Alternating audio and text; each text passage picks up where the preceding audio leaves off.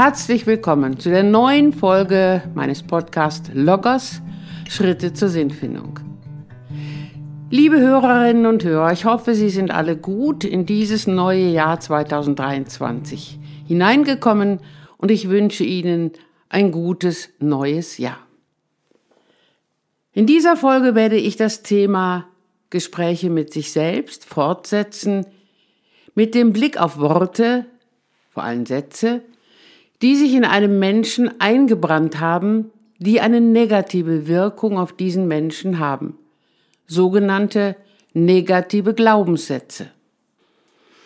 Diese Sätze können immer wieder unvermittelt in den Ohren der oder des Betreffenden auftauchen und in negativer Weise den Umgang mit sich selbst beeinträchtigen.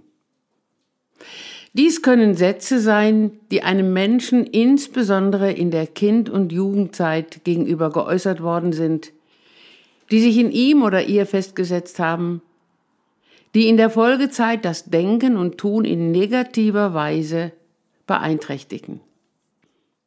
Die Kind- und Jugendzeit ist eine Lebensphase, in der sich der Junge, das Mädchen auf dem Weg zur Selbstständigkeit befindet und noch viel wehrloser ist als ein Mensch im Erwachsenenalter.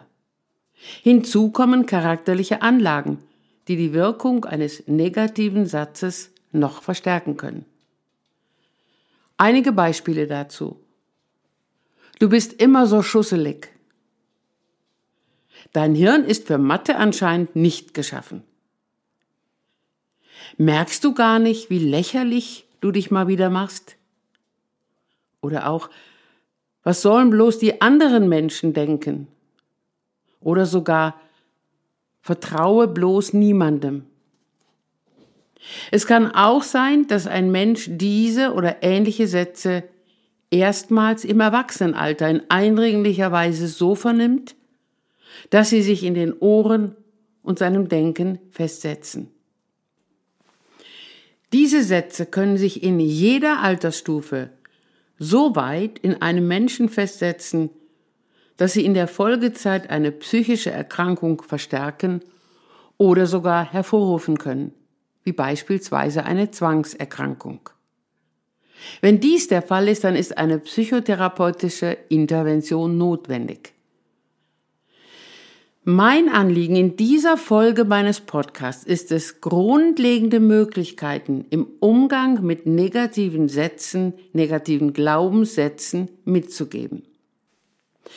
Meine Erfahrung durch inzwischen 35-jährige Praxistätigkeit ist, dass jeder Mensch, den ich bisher danach gefragt habe, negative Sätze nennen kann, die sich in mehr oder minder starker Weise in ihrem, in seinem Kopf festgesetzt haben.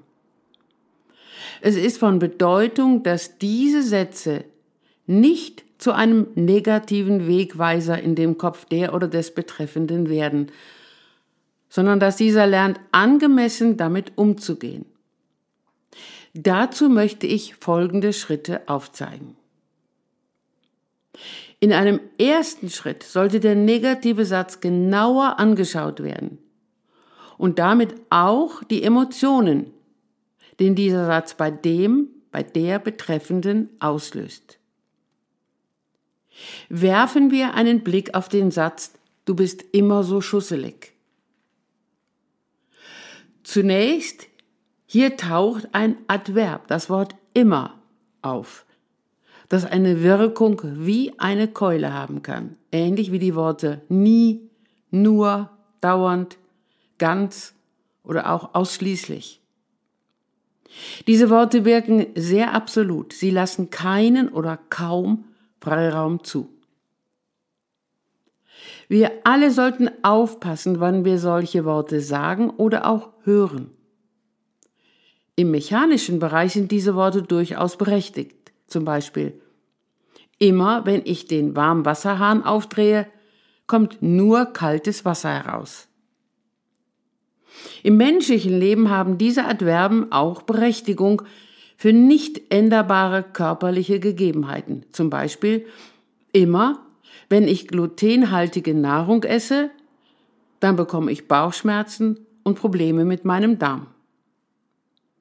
Aber für menschliches Erleben und Gestalten können Worte wie immer, nur oder ganz sehr hinderlich sein. Wenn einem Menschen gesagt wird, und dies erst recht im Kindesalter, vertraue bloß nie jemandem.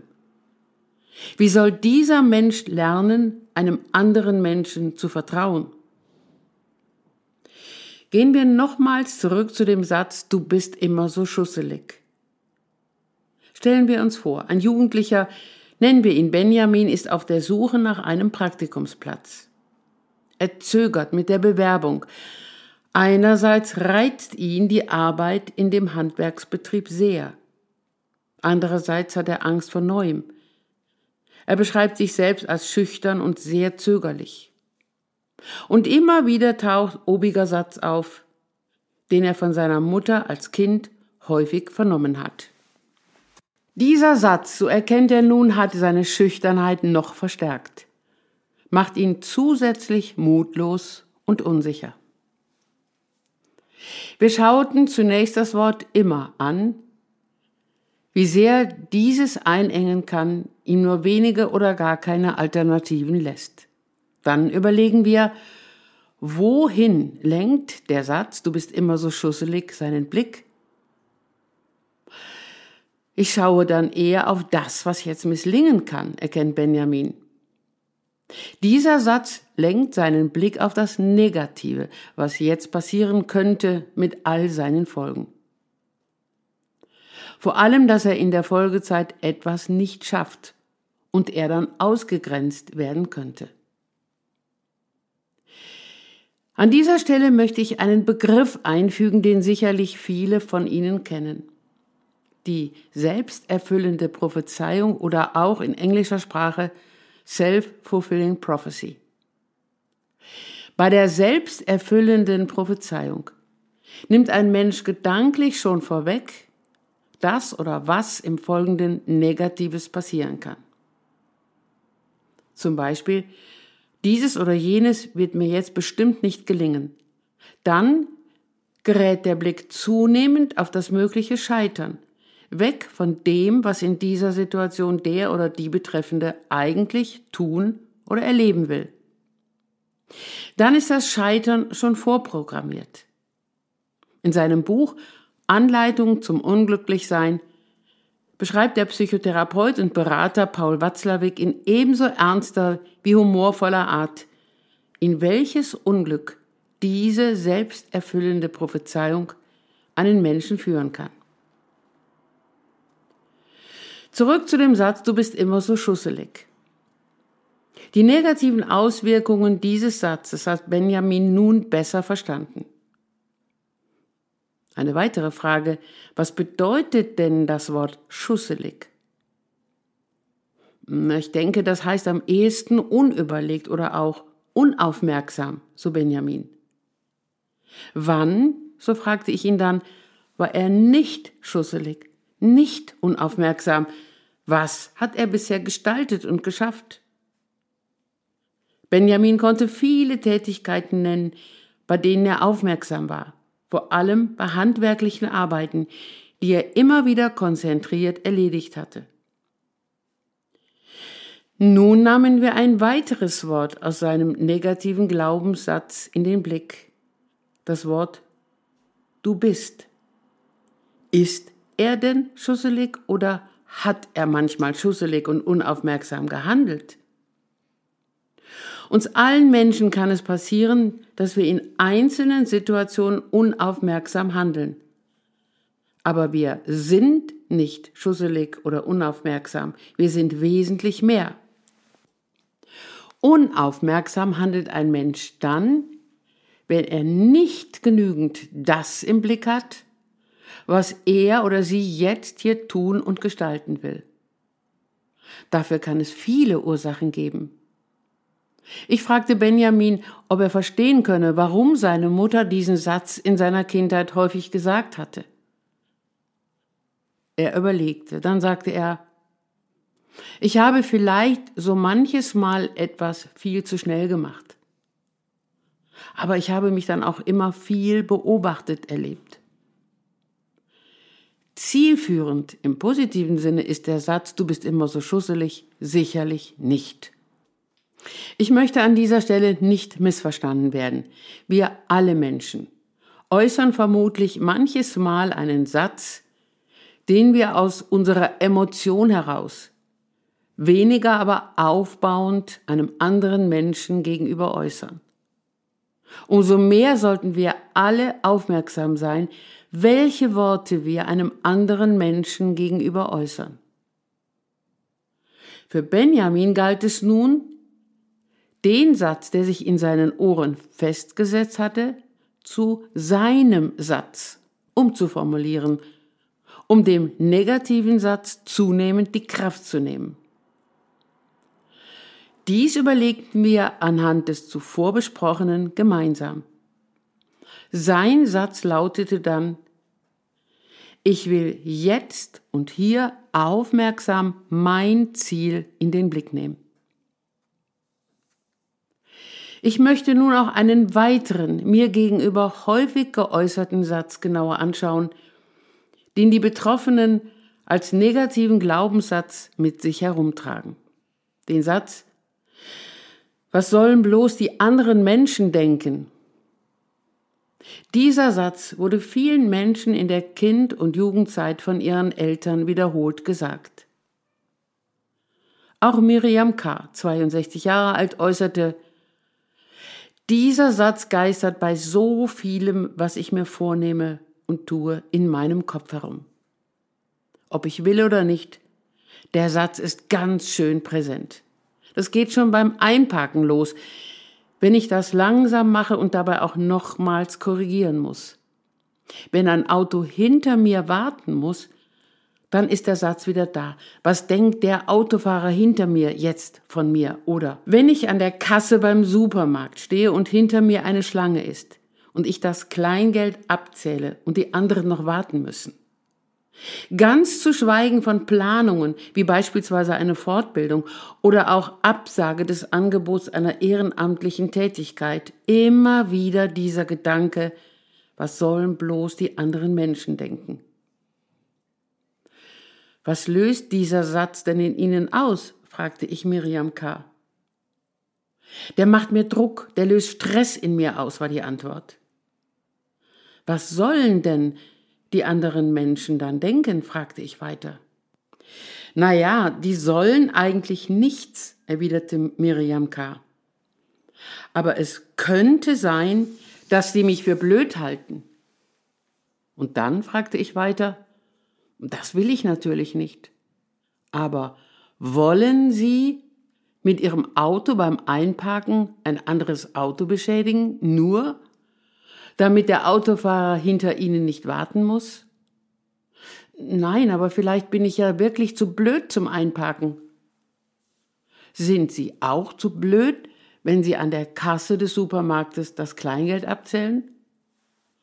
oder wenn Sie eine Fortbildung auswählen oder auch wenn Sie Nein sagen zu einem Angebot einer ehrenamtlichen Tätigkeit? Miriam K. zuckte mit den Schultern. Jetzt lassen Sie uns bitte nochmals auf den Satz schauen, der immer wieder, wie Sie sagen, in Ihrem Kopf herumgeistert und Druck in Ihnen auslöst. Was sollen bloß die anderen Menschen denken, haben Sie eine Idee, was das Wort bloß an dieser Stelle bedeuten soll? Ich denke, so sagte Miriam K. nach einiger Überlegung, dass es die Aussage nochmals unterstreichen soll. In welchen Situationen wurde Ihnen denn diese Aussage gegenüber früher geäußert, fragte ich. Naja, wenn ich zum Beispiel sonntags mittags noch in meinem Schlafanzug herumlief, es könnte ja sein, dass jemand schellt. Was soll dann derjenige von mir und von meinen Eltern denken? Oder wenn ich Sachen anhatte, die meinen Eltern nicht gefielen. Ich glaube, meinen Eltern war sehr wichtig, dass der gute Schein nach außen gewahrt wurde. Und ist Ihnen denn der gute Schein auch gegenwärtig wichtig? Naja, Unwichtig ist er mir nicht, aber viel wichtiger ist mir inzwischen geworden, dass ich auch das machen kann, was mir wichtig ist.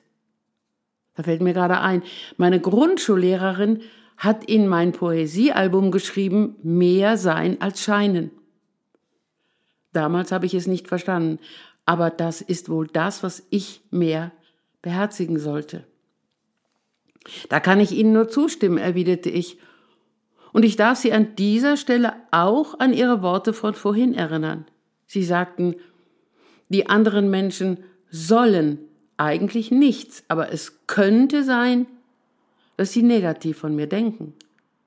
Bei letzterem sind wir wieder beim Konjunktiv angelangt. Wenn wir genau hinschauen, dann könnten andere Menschen alles denken. Und es könnte auch sein, dass andere sie in den beschriebenen Situationen für blöd halten. Wollen sie es allen Menschen recht machen? Können sie es überhaupt allen Menschen recht machen? Dazu gilt, wir wissen nie, was andere Menschen denken. Aber wir wissen, was uns in einzelnen Situationen jeweils wichtig ist. Und was wir jetzt und hier wollen, wer und was wir sein wollen. Auch Miriam K. regte ich an, nach diesen Überlegungen den negativen Glaubenssatz neu so zu formulieren, dass er zu ihrem Satz bzw. ihrer Aussage wurde. Ihre Aussage lautete dann, andere Menschen sollen denken, was sie denken wollen, aber ich tue jetzt das, was mir jetzt wichtig ist was ich jetzt tun will, wer ich jetzt sein will. In der Folgezeit lernte Miriam K. zunehmend diese Aussage innerlich immer wieder aktiv einzusetzen und auch dementsprechend zu handeln. Liebe Zuhörerinnen und Zuhörer, vielleicht konnte es mir gelingen, Sie anzuregen, aufmerksamer auf Ihre jeweiligen negativen Glaubenssätze zu schauen deren negativen Wirkungen besser verstehen zu können und diese dann auch so neu zu formulieren, dass es jeweils ihr eigener Satz ist, der sie anregt, aktiv und selbstbestimmt auf ihre Lebensmöglichkeiten zu schauen. Werfen wir nun auch einen Blick auf die kommende Folge meines Podcasts. In dieser möchte ich, angeregt durch eine Zuhörerin, eingehen auf das sogenannte Helfersyndrom. Dies auch im Unterschied zu einer wertschätzenden Hilfsbereitschaft.